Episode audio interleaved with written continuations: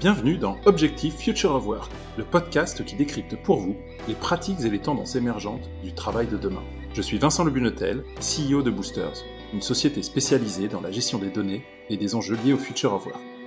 Nous accompagnons RH et dirigeants à comprendre comment évoluent les métiers au sein de leur organisation. Ainsi, ils peuvent adapter leur stratégie de développement RH aux enjeux de demain. Aujourd'hui, on va vous parler des métiers qu'exerceront vos enfants. Alors pour aborder ce sujet, on reçoit Isabelle Rouen. Isabelle est présidente du cabinet de recrutement Colibri Talent, mais elle est aussi cofondatrice de l'Observatoire des métiers du futur et l'auteur de l'ouvrage Les métiers du futur, paru l'an dernier. Bonjour Isabelle.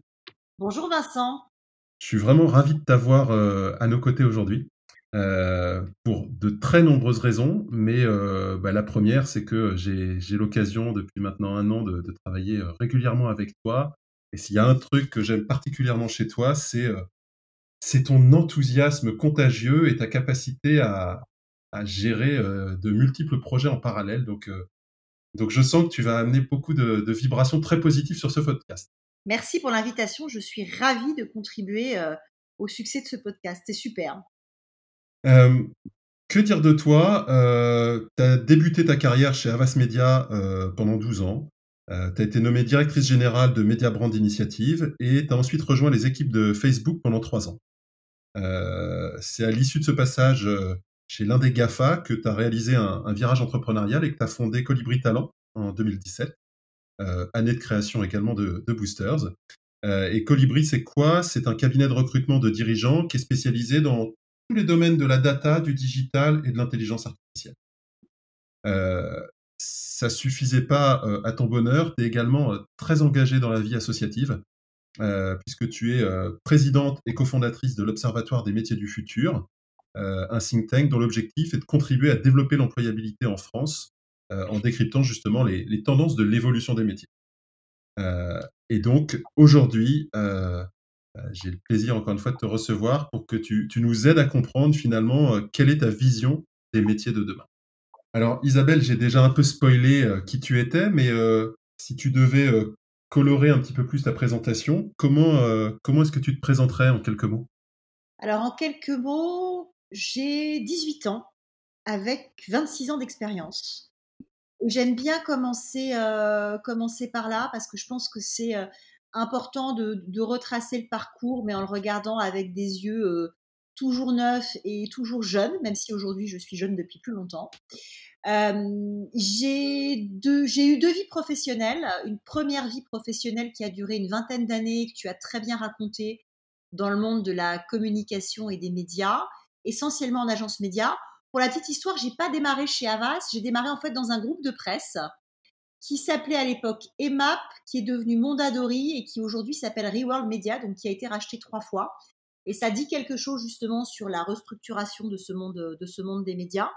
Ensuite, j'ai travaillé une quinzaine d'années euh, en agence en agence média où j'ai fait tout un tas de métiers différents euh, liés, euh, on va dire, au, au, contact client. Moi, j'ai un vrai profil, on va dire, à la fois de conseil et de commercial. Et mon dernier job salarié était chez Facebook, où j'ai travaillé de 2014 à 2017. Chez Facebook, je construisais des relations à long terme entre Facebook et les grandes entreprises françaises. Et pendant les trois ans que j'ai passé chez Facebook, j'ai vu euh, le chiffre d'affaires de l'entreprise faire x20 pendant que les effectifs faisaient x4. Ça m'a beaucoup interpellée et ça m'a permis de me rendre compte qu'il n'y avait plus rien de permanent sauf le changement. Et du coup, en 2017, tu l'as très bien dit, j'ai pris un virage entrepreneurial, j'ai totalement changé de vie. J'ai créé ma boîte. Euh, et puis après, on va peut-être revenir un peu plus sur cette deuxième, deuxième partie du parcours. Mais voilà, en tout cas, pour la, pour la première partie et cette première vie. Et la deuxième, la deuxième est dense et elle est très multiple. Justement, en fait, quand on a ton, parcours, euh, qu'on est euh, successful dans une industrie comme la communication, les médias, la pub, qu'est-ce qui pousse finalement à, s'intéresser à des questions autour de ce thème du, future of work, autour justement de, de ces métiers du futur Comment t'en es arrivé à, non seulement lancer une boîte dans le recrutement, lancer un think tank, écrire un bouquin sur, sur cette thématique finalement globale qui semble te tenir particulièrement à cœur? Alors c'est un croisement de, c'est un croisement de deux choses. Euh, la première, c'est un croisement d'une réalité sectorielle. le monde des médias, il a été retourné par l'arrivée de Google et Facebook autour de 2007-2008, tout comme le monde de la musique a été lui aussi retourné en termes d'emploi et de business model à peu près aux mêmes dates avec l'arrivée de l'iPhone et d'iTunes. Ce que vivent aujourd'hui tous les secteurs, la banque, la finance, le retail, le travel, les médias et la musique l'ont juste vécu dix ans avant. Euh, donc ça rend pas les gens des médias ou de la musique plus malins, mais ils, ont été exposés à ça plus tôt et donc j'ai été sensibilisée à ça beaucoup plus tôt, avec des bons côtés et avec des mauvais côtés. C'est-à-dire que c'était un très bon côté chez Facebook parce que j'ai vu de l'hypercroissance et c'était très agréable à gérer et je l'ai vu aussi avec de très mauvais côtés dans une agence média où j'ai dû gérer euh, une série de départs et une très forte décroissance de boîtes où on est passé de 150 à 70 personnes euh, en très peu de temps et j'étais DG et c'est vrai que ça m'a beaucoup marqué.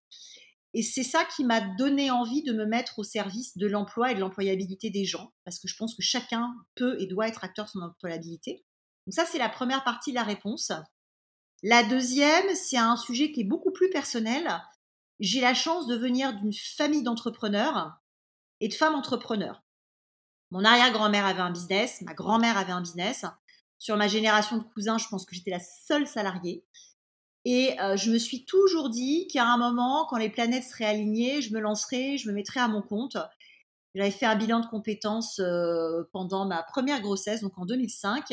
Et l'idée de Colibri Talent, elle date, euh, elle date de là, elle date, ce bilan, elle date de ce bilan de compétences. J'avais envie de me tourner vers le recrutement, vers l'humain, parce que je pense que c'est vraiment ça qui fait la transformation de l'économie et des boîtes à l'époque, la personne qui me suivait en bilan de compétences m'avait quand même fait remarquer que à 28 ans et très très enceinte, c'était pas le meilleur moment pour créer sa boîte et elle avait carrément raison. Mais du coup, là, les 15 années qu'on suivit, j'avais toujours gardé cette idée dans, un coin de ma tête que un jour je me lancerais. Et effectivement, à un moment, ça a été le, ça a été le bon moment. C'est pour ça que je suis devenue entrepreneur. Et la mission de Colibri Talent, c'est à la fois de contribuer à l'employabilité du plus grand nombre, à l'évolution des organisations et à l'essor des métiers du futur. Donc c'est la mission de la boîte, je pense que c'est aussi ma mission de vie. Et euh, concrètement, pour arriver à faire ça, je, combine différentes choses. Donc il y a une activité euh, de recrutement de dirigeants euh, et d'outplacement, puisque l'entreprise Colibri Talent a pivoté pour proposer également une offre d'outplacement pendant la, pendant la période du Covid pendant, et pendant le confinement. On va dire que ça, ça m'occupe à peu près à deux tiers de mon temps. Et il y a un tiers de mon temps que je consacre à des sujets de fond qui amènent de l'impact, qui amènent de la vision, de la hauteur de vue et beaucoup de réseaux, que sont le fait de s'investir dans des associations, euh, où je prends systématiquement en charge les sujets euh, emploi, employabilité, formation, diversité. Donc j'ai le privilège d'être au bord de l'Axel, qui est l'association de l'économie numérique, également au bord de la Villa Numéris, qui est un think tank digital européen, et euh, j'ai cofondé d'ailleurs avec toi, très cher, je suis ravie que tu m'aies suivi sur ce, sur ce projet, l'Observatoire des métiers du futur, qui est un collectif d'une douzaine de personnes euh, qu'on euh, co-anime pour pouvoir aller justement documenter de manière très concrète ces tendances de changement dans le travail pour que, pour que les gens, les entreprises, les dirigeants, les pouvoirs publics soient le mieux armés, le mieux armés possible là-dessus. Et comme tu dis, comme ça suffisait pas, je pense que je suis une hyperactive et puis, je suis une vraie littéraire mal orientée. J'ai toujours eu envie d'écrire. Et, et, un jour, ça s'est fait un peu comme ça. J'ai eu l'opportunité de, d'écrire ce bouquin, de le publier. Aujourd'hui, j'ai une chronique dans un magazine sur les mêmes sujets. Et ça m'éclate et ça me nourrit. Et c'est, j'ai une chance formidable. Et l'entrepreneuriat, en fait, permet de gérer son temps et donc de combiner, de combiner toutes, ces, toutes ces vies. Alors, on, va revenir sur le bouquin parce que moi, je l'ai trouvé passionnant et je pense que ça peut être un, vrai euh, fil rouge de, notre, euh, de notre discussion aujourd'hui. Je voudrais juste revenir sur quelque chose qui me fascine chez toi, je le disais en introduction, mais c'est ta capacité à, gérer euh, un nombre de, de projets ou d'initiatives assez, assez démentielles. tu l'as d'ailleurs rappelé, j'avais même omis le fait que tu étais au bord de, l'Axel et de la Villa Numéris, comme si ça suffisait pas. Donc ma question, elle est simple, c'est quelles sont, tu penses, les compétences nécessaires aujourd'hui pour être capable de, de gérer de front autant de, sujets divers et variés? Il y a des compétences et il y a, un sujet de personnalité.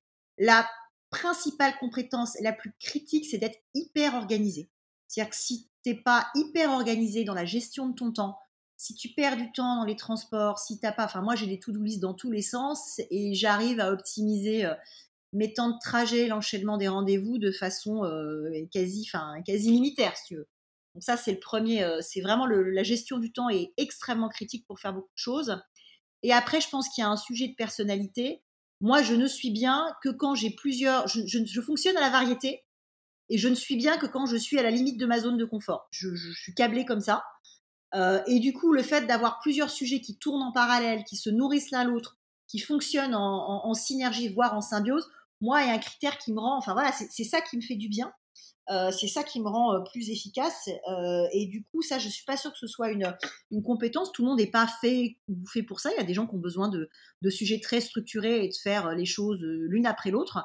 moi, j'aime bien avoir plusieurs trucs en parallèle. Et en fait, c'est ça qui, moi, nourrit la créativité et qui fait que telle personne, je vais penser à la connecter à, telle autre, que telle idée, je vais la connecter à telle autre. je me suis aussi formée à pas mal de, pas mal de choses. Euh, on pourra, je, pourrais te, je pourrais te raconter ça aussi à un autre moment. J'ai été euh, euh, auditrice à l'école de guerre l'année dernière, par exemple. Ça m'a aussi nourri, ce qui était un truc qui n'était pas forcément logique comme ça a priori dans le parcours. Et l'idée vraiment, c'est la multiplicité des sujets qui s'entremêlent, créent des connexions qu'on n'avait pas forcément ou que je n'avais pas forcément imaginé au départ.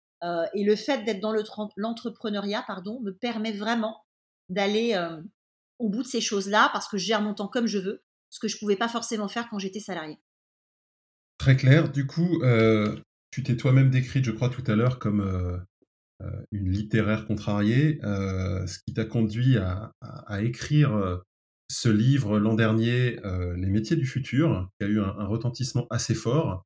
Qu'est-ce qui t'a finalement donné envie de, passer à l'acte et, de l'écrire? Est-ce que c'est juste un concours de circonstances ou c'est quelque chose de, de mûrement réfléchi? C'est c'est une fougue passagère que tu as pris au vol. Comment ça s'est passé?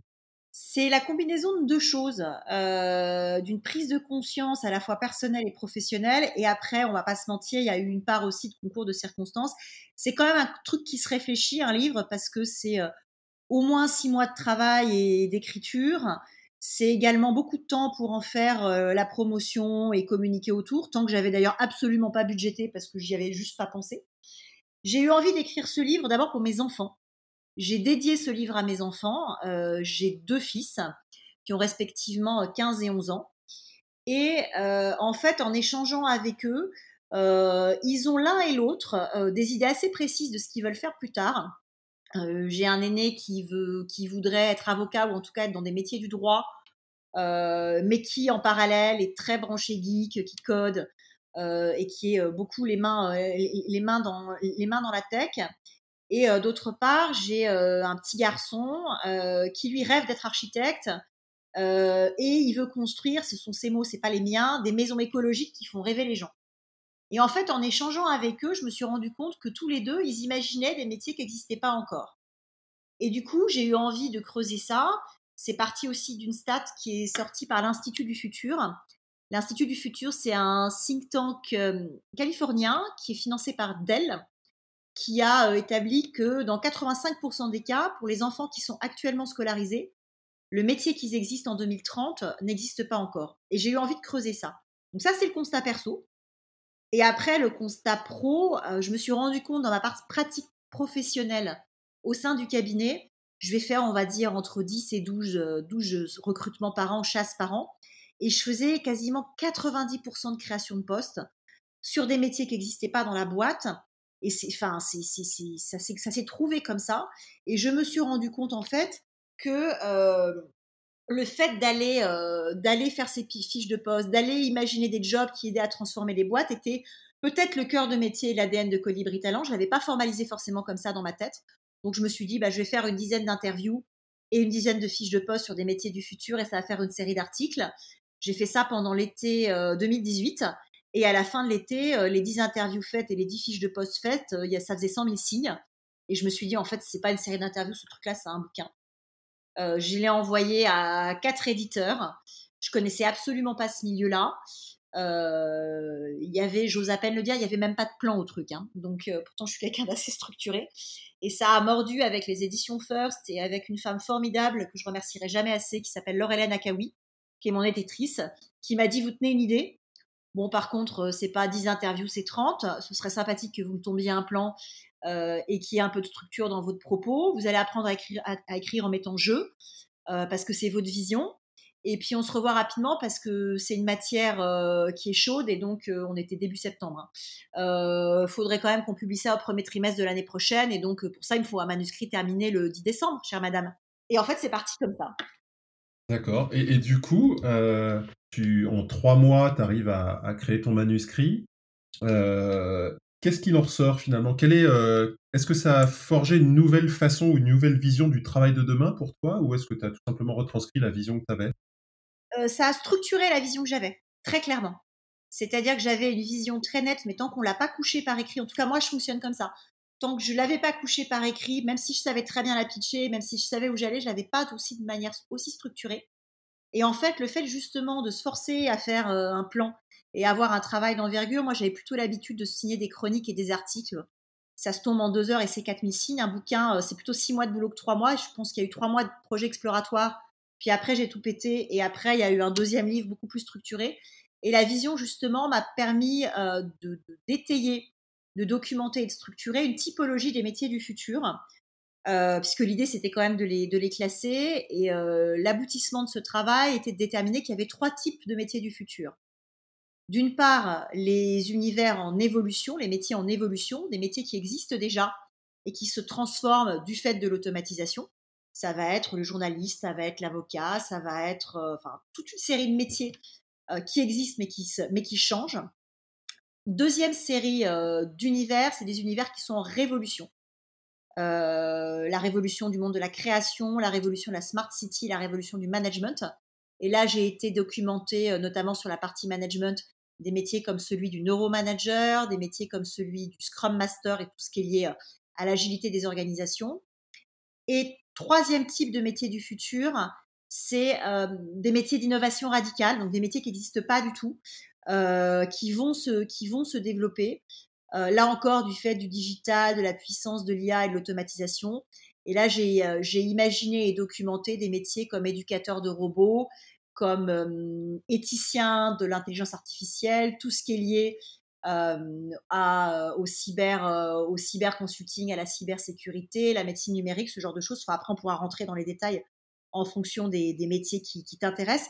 Mais clairement, ma vision du travail de demain, par le livre, elle s'est énormément structurée, par l'Observatoire des métiers du futur aussi, elle s'est énormément structurée, parce que ce qu'il faut avoir en tête, c'est que c'est une matière qui change tout le temps. donc moi, ça me va bien parce que, parce que j'aime que ça bouge tout le temps et ça oblige à, c'est intéressant de regarder dans le, dans le rétroviseur, mais il y a, y a assez peu de choses qui soient robustes d'un point de vue prospectif et qui soient aussi larges. Tu vois, quand on a, on a fondé euh, l'Observatoire des métiers du futur et que j'ai eu euh, cette, euh, cette idée-là, ça partait du fait qu'il y a 135 observatoires des métiers en France. Ils sont tous à regarder le passé parce que c'est des obligations légales de, de branche hein, et de conventions collectives. Donc ils regardent dans le rétro et ils sont tous en silo. Et moi, je suis convaincue que le futur du travail, c'est un futur qui va être beaucoup plus, euh, beaucoup plus déciloté, beaucoup plus mobile, beaucoup plus dans la prospective. Et du coup, il y avait un vrai manque là-dessus. Et le bouquin m'a permis de structurer et d'étayer la vision parce que du coup, bah, j'ai dû j'ai dû me forcer euh, à, euh, à, aller organiser, organiser une vision que j'avais de manière très nette, mais que j'avais pas forcément, pas forcément rangée de manière aussi, aussi définitive. C'est super intéressant. J'aime beaucoup la, classification, les trois typologies, euh, évolution, révolution et innovation radicale. Euh, mais justement, là, tu nous parles des métiers du futur. Finalement, le futur, c'est quand? Ah Vaste question. Ça dépend de où est-ce qu'on se place. Beaucoup de gens, euh, en tout cas dans cet univers de Future of Work, considèrent que le futur, c'est à horizon 10 ans. Pourquoi? Parce qu'il y a eu cette fameuse, ce fameux chiffre qui est sorti en 2017 de l'Institut du futur, en 2030. Et beaucoup, beaucoup de gens se sont focalisés sur ce fameux 85% des métiers euh, n'existent pas encore pour les jeunes actuellement scolarisés. Moi, je pense que la temporalité s'est beaucoup accélérée, euh, notamment du fait du Covid, et que c'est en train de se jouer vraiment maintenant, maintenant, maintenant. Il y a un enjeu absolument colossal d'agilité, des compétences, d'agilité sur les métiers qu'on est en train de vivre parce qu'il y a un sujet sur parce qu'il y a un sujet sur l'emploi c'est-à-dire qu'en 2020, pardon, on a, du fait de la crise du Covid, entre 800 000 et 1 million de destructions d'emplois en France. C'est bien malheureux, mais c'est comme ça. Et en parallèle, on a euh, une réalité de 80 000 postes sont chaque année non pourvus dans l'univers de la tech, faute de compétences. 80 000 postes, enfin c'est quand même un gâchis, un gâchis énorme. On a 10% de la solution devant nous euh, qu'il faut adresser. Euh, je pense que le gouvernement l'a bien pris en compte, euh, notamment en formant les gens et en redescendant les leviers de formation dans les territoires de façon à être au plus près des bassins, des bassins d'emploi. Et ça, c'est vraiment des, des, enjeux qui se jouent absolument maintenant. Si on ne prend pas le virage aujourd'hui, et je pense que c'est un des thèmes du plan de relance et ça a été très bien, très bien expliqué. Enfin, moi, j'avais la chance d'être invitée au France Digital Day hier. C'est hyper bien expliqué par euh, Cédrico et par Bruno Le Maire. C'est vraiment maintenant qu'il faut faire le faut faire le pivot stratégique. Du coup, enfin, il faut inévitablement se préparer à, ces évolutions. Tu as évoqué euh, la formation. Euh, moi, je vois aussi deux problématiques. Il y a d'un côté les jeunes qui vont entrer sur, sur le marché du travail. Pourquoi c'est une problématique? C'est parce qu'aujourd'hui, ils suivent des études qui préparent au métier actuel. Euh, mais euh, moi, j'ai la conviction que les programmes aujourd'hui de formation et, les cursus universitaires sont pas entièrement adaptés aux exigences euh, de ces fameux métiers du futur. Donc ça, c'est le premier point. Le deuxième point, ce sont les, personnes qui sont en poste actuellement et qui voient sous le joug notamment de l'automatisation leur métier se transformer de façon significative. donc comment est-ce que euh, comment est-ce qu'on peut rassurer euh, à la fois euh, ces étudiants qui vont entrer dans, ce marché qui est en train de, de, muter complètement, et puis les gens qui y sont déjà et qui se disent la réalité que j'ai connue depuis tant de temps est en train également de, bouger? Alors je pense qu'il y a, je pense, alors tu as prononcé le bon mot qui est le mot de rassurer. Euh, moi, je suis une incorrigible optimiste et je pense que ces évolutions qu'on est en train de vivre ou ces révolutions qu'on est en train de vivre, elles sont positives. Elles sont positives pour les métiers, elles sont positives pour les gens, elles sont positives pour l'emploi. On le dit pas assez. Il y a vraiment euh, toute une toute une mouvance de Cassandre en mode euh, le travail va disparaître. moi, je crois pas du tout à ça. Peut-être que le salariat, une certaine forme de salariat vont disparaître, mais certainement pas le, certainement pas le travail. Et il faut rassurer les gens. Alors déjà, il faut, rassurer, rassurer les gens de manière extrêmement factuelle avec des chiffres. C'est-à-dire, et là, il y a deux chiffres à, citer. D'une part, il y a le chiffre de Eurostat. Eurostat, c'est euh, l'institut euh, d'études au niveau européen, c'est l'équivalent de l'INSEE en Europe. Eurostat dit, en 2025, d'ici 2025, pardon, on a 6 millions de destructions d'emplois qui sont liés en Europe à l'automatisation. Et en parallèle, on a 15 millions de créations d'emplois. On voit bien que le delta, il est hyper positif, euh, du fait d'opportunités qui se créent par la transformation euh, du travail et par les heures libérées euh, grâce à l'automatisation. Donc on a un gisement d'opportunités devant nous, de création d'emplois, de création de nouveaux métiers. C'est juste qu'on ne sait pas encore lesquels, les, comment les adresser. deuxième chiffre qu'il faut, qu'il faut évoquer et qui concerne, qui concerne là encore l'automatisation. C'est un chiffre de, euh, de, McKinsey qui explique que la moitié des heures travaillées en France est potentiellement automatisable d'ici euh, d'ici 2022. Mais la moitié des heures travaillées, ça ne veut pas dire la moitié des jobs. Ça veut dire que 5% des métiers sont a priori totalement automatisables. Et là, les gens vont être remplacés par des machines. Et du coup, il faut les réorienter et les reformer. Et que dans 60% des cas, une partie du temps passé est automatisable. Et tant mieux. Ce qu'on automatise, a priori, c'est ce qui n'est pas palpitant. Et du coup, ça, dégage du temps aux gens pour se former, pour être accompagnés. Et je pense qu'on va devoir se former euh, toute sa vie. C'est-à-dire, pour se préparer à ces évolutions, il y a trois points, euh, il y a trois points clés. Hein. Euh, le premier, c'est l'obsolescence accélérée des compétences. Et quand on parle de compétences, je parle de compétences techniques. concrètement, une compétence technique, c'est l'OCDE qui le dit. Dans les années 70, elle avait une durée de vie de 20 ans. Aujourd'hui, elle a une durée de vie de 12 à 18 mois. Donc, il faut se former en permanence.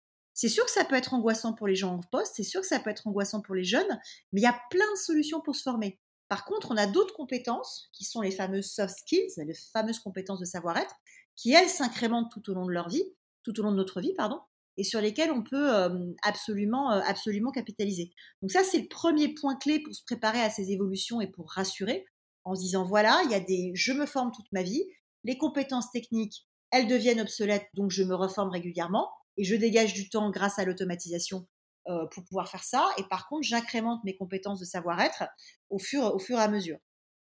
Un, énième rôle qu'on avait oublié de t'attribuer dans ta présentation, je sais que tu, donnes aussi de nombreuses conférences en entreprise notamment.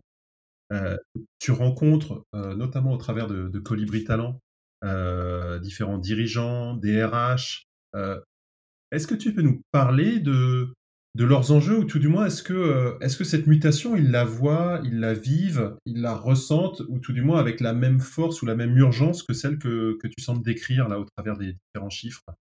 Oui, complètement. Moi, je trouve qu'il y a une prise de conscience très nette au niveau des dirigeants, des conseils d'administration et au niveau des DRH que le mouvement se fait maintenant.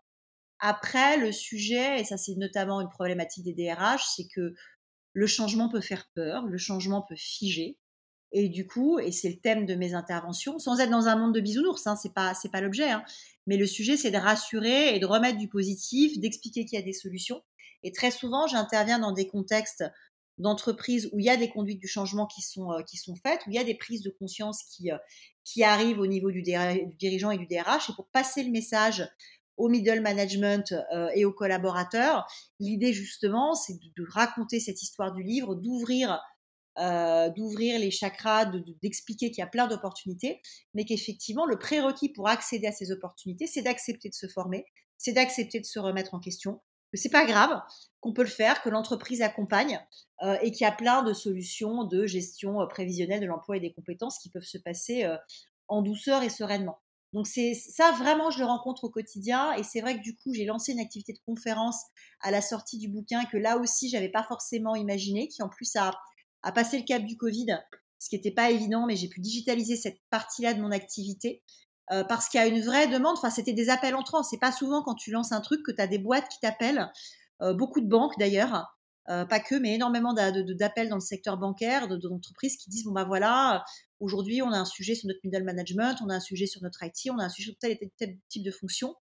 Est-ce que vous voudriez faire une conférence et nous parler de votre, votre bouquin? Donc bah, je le fais bien volontiers parce que c'est passionnant.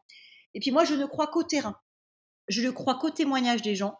Je ne crois qu'à la rencontre dans la vraie vie. C'est comme ça qu'on, c'est comme ça qu'on se nourrit. C'est comme ça qu'on débloque des situations. Et c'est hyper sympa à faire. C'est hyper agréable à faire. Je pense que je recharge les gens en énergie. Et moi, le fait d'être sur une salle et d'avoir cette interaction-là avec un public me recharge en énergie. Donc c'est pour ça que je le fais. Et ça m'éclate. J'adore faire ça. Et tu le fais très bien, justement. Je ne vais pas non plus te, prendre encore trop de temps, mais je pense que pour nos auditeurs, ça serait aussi intéressant que tu puisses peut-être détailler de façon plus spécifique comment tu vois l'évolution d'un métier euh, en particulier. Est-ce qu'il y en a un qui t'a plus marqué qu'un autre euh, dans les différents travaux de recherche que tu as, effectués? Enfin, tu nous as évoqué tout à l'heure les trois typologies des métiers du futur. Si on prend, sans, sans verser dans l'innovation radicale, mais si on prend quelque chose auquel on peut peut-être se rattacher tous assez facilement, est-ce que tu as, un job qui serait qui serait assez représentatif des, des mouvements de marché que, qui se perd en ce moment? Oui, je pense au prof du futur. Parce que le prof, je pense qu'on a tous été en contact avec, et quand on était jeune, et aujourd'hui quand on a la chance d'être parent. Euh, et justement, ça rejoint ce sujet de la formation et l'enseignement qui, qui sont en train d'évoluer et qui doivent évoluer. Le prof du futur, pour moi, il est, il est triple parce que son métier est en train de se, de, se segmenter euh, et de se complexifier, mais dans le bon sens du terme.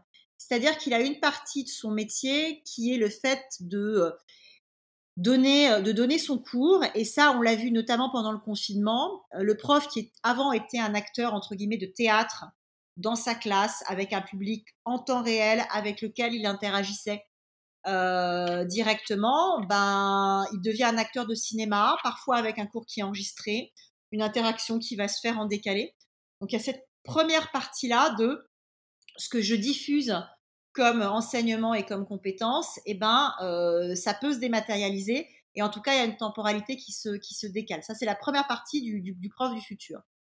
Deuxième partie du prof du futur, c'est comment est-ce que je construis le parcours pédagogique de la personne? Comment, quand je suis responsable d'un cursus, je fais évoluer mon syllabus justement pour prendre en compte ces nouveaux métiers et les changements du, du marché du travail? Ça, je pense que c'est quelque chose qui peut clairement se plateformiser. C'est ce que fait très bien une boîte de la tech qui s'appelle Open Classrooms, qui pour le coup propose des solutions, des parcours personnalisés avec des business models très intéressants qui s'adressent soit au grand public, qui peuvent le financer avec leur compte pour la formation avec leur CPF, soit aux entreprises qui peuvent financer des promos de, de, collaborateurs qui leur manquent sur des métiers en pénurie euh, soit au gouvernement et pour le coup Pôle Emploi finance des programmes de reconversion euh, pour mettre euh, des gens qui sont aujourd'hui éloignés du marché de l'emploi et les former à prendre des jobs en tension. Donc ça c'est la deuxième partie. Comment est-ce qu'on plateformise cette, cette partie-là? Et la troisième partie, il faut se voir en vrai, il faut se parler. C'est la, enfin, c'est ce que fait un prof qui vous coach, qui vous donne la petite flamme, qui vous donne l'étincelle, qui a cet engagement de se dire euh, voilà, bah, peut-être qu'il y en a qu'un cette année, élèves, ou il y en a qu'un dans la décennie que j'ai fait changer complètement. Moi, j'ai eu la chance d'avoir des profs formidables, notamment en école de commerce. Euh, une prof de, une prof notamment de marketing qui un jour m'a secoué, m'a ouvert son agenda. Je suis toujours en relation avec elle 25 ans après euh, et qui a fait quelque chose pour moi d'absolument extraordinaire qu'aujourd'hui j'essaye de faire pour les jeunes tant que je peux, qui est de dire voilà si, si vous êtes coincé dans un truc, il n'y a rien de bloqué, il n'y a rien de il y a rien de figé les choix que vous faites, ils vous engagent pas à vie. Vous êtes en galère pour un stage, euh, essayez d'agiter votre réseau et moi j'agiterai bien s'il y a besoin. Et cette partie-là de coaching, je pense qu'il faut qu'elle se fasse. Elle est très institut personnel, elle est hyper importante et c'est le troisième rôle du, prof, c'est comment est-ce qu'il donne cette petite étincelle, la flamme qui fait que quand on est bien ou quand on est moins bien, euh, en tant qu'élève, en tant qu'étudiant, en tant que professionnel qui se remet en question, on a ce petit coup de pouce, ce petit coup de boost qui, euh, qui décoince. Donc voilà pour le métier du prof du futur. Donc, tu vois, parce que je suis très attachée à ça, non pas avoir des métiers, euh, j'aime pas le mot, mais perchés, entre guillemets, et tout dans le digital et tout dans la dématérialisation. Je pense que c'est pas forcément ce, vers quoi on va et ce vers quoi il faut aller. Je pense qu'il faut vraiment automatiser, digitaliser tout ce qui peut être digitalisable parce que ça donnera de l'impact à grande échelle et parce que ça libère du temps et qu'il faut garder ce contact très humain, euh, très, euh, très concret pour, euh, pour décoincer dans certaines, dans certaines situations. Donc voilà sur un exemple vraiment très concret, le prof du futur. Donc ça, c'est typiquement un métier du premier type en, évolution. Euh, il y, avait des profs avant, il y aura des profs demain. par contre, pour enseigner les métiers du futur et faire bouger effectivement les enseignements vers ce vers quoi on va, ça peut être malin d'aider de, les profs à évoluer comme ça. Je sais pas si ça répond à ta question. Ça, répond complètement à la question et c'est vrai que pour le coup, euh, la crise du Covid a accéléré aussi cette, euh, mutation. Euh, on a quand même vu un dinosaure qui est l'éducation nationale devoir du jour au lendemain s'adapter sur des pratiques ancestrales de présentiel et essayer de, basculer aussi sous un nouveau mode, d'enseignement. donc, tout est possible, c'est plutôt rassurant et c'est vrai que c'est un métier magnifique parce que c'est le métier de la transmission, c'est c'est un métier qui s'applique pas non plus qu'aux jeunes, puisqu'aujourd'hui, je pense que la formation, elle doit être euh, continue et, on doit euh, se former de façon pluriforme. Hein, bien sûr, tu as mentionné Open Classroom, euh, mais on peut penser aussi à prendre des cursus dans des grandes écoles, soit l'EM Lyon, des écoles de, tech. Ça me, ça me parle beaucoup. Il y en a plein alors ça, pour le coup, après, je suis intarissable et euh, je veux pas non plus lasser tes auditeurs, mais euh, il y a plein d'occasions de se former, il y a plein d'opportunités de se former. Et moi, je pense que, enfin, faut surtout pas avoir peur de, se remettre en question et de se former. C'est Abraham Lincoln qui disait la meilleure manière de prédire le futur, c'est de le créer. Et je pense qu'on est vraiment à ce moment charnière-là. Des opportunités, il y en a, il y en a beaucoup. Il faut savoir les saisir, il faut se donner le temps de les saisir. Euh, le CPF permet ça, les entreprises aussi permettent ça, permettent ça et c'est une obligation euh, de se former et d'avoir euh, une partie de la masse salariale qui est dédiée au budget de formation. Donc, faut juste y aller. Moi, ma conviction, c'est qu'on n'est plus dans l'emploi à vie, on est vraiment dans l'employabilité à vie. Et cette employabilité-là, c'est pas de la responsabilité de votre employeur, de votre boss. C'est à chacun vraiment de se prendre en main d'aller se former euh, tout au long de sa vie. On est chacun responsable de sa zone euh, de, de, de, son employabilité. Et ça demande effectivement d'aller euh, mettre à jour ses compétences. Et il y a plein de moyens de le faire sans que ce soit ni très onéreux, ni très compliqué. Et le temps qu'on dégage grâce à l'automatisation, il doit permettre de, de, faire ça et de se libérer du temps pour faire ça. C'est vraiment une conviction très forte que, très forte que j'ai là-dessus. Il faut être curieux, quoi. Et alors, si, on en revient sur la thématique même de, cet épisode aujourd'hui qu'on enregistre, qui est quel métier exerceront nos enfants? Quels conseils tu donnerais finalement à mes filles qui vont rentrer sur le, marché du travail justement d'ici une dizaine d'années, à tes fils qui entreront sur le marché du travail peu ou prou au même moment, pour, se préparer justement à ça? Qu'est-ce qu'ils doivent faire dès aujourd'hui? Comment est-ce que tu les, les aiguillerais? Alors, la première chose, je pense qu'il faut être très curieux. Donc, il faut aller se renseigner, se documenter, se documenter sur le terrain. Les conseillères d'orientation et les conseillers d'orientation font des choses formidables. Mais je pense que tant qu'on n'a pas vu ce qui se passe en vrai sur le terrain, on ne peut pas forcément avoir idée des métiers qui nous font envie. C'est pour ça que notamment le fait que le stage de troisième et le stage de seconde soient maintenant euh, obligatoires dans les cursus change quand même beaucoup, euh, beaucoup la donne. Je te donne un exemple très concret. Euh, mon fameux fils qui voudra peut-être être avocat et qui aura peut-être dix fois le temps de changer d'avis d'ici là, on va tous les deux, euh, un mercredi euh, par mois, faire des audiences publiques au palais de justice.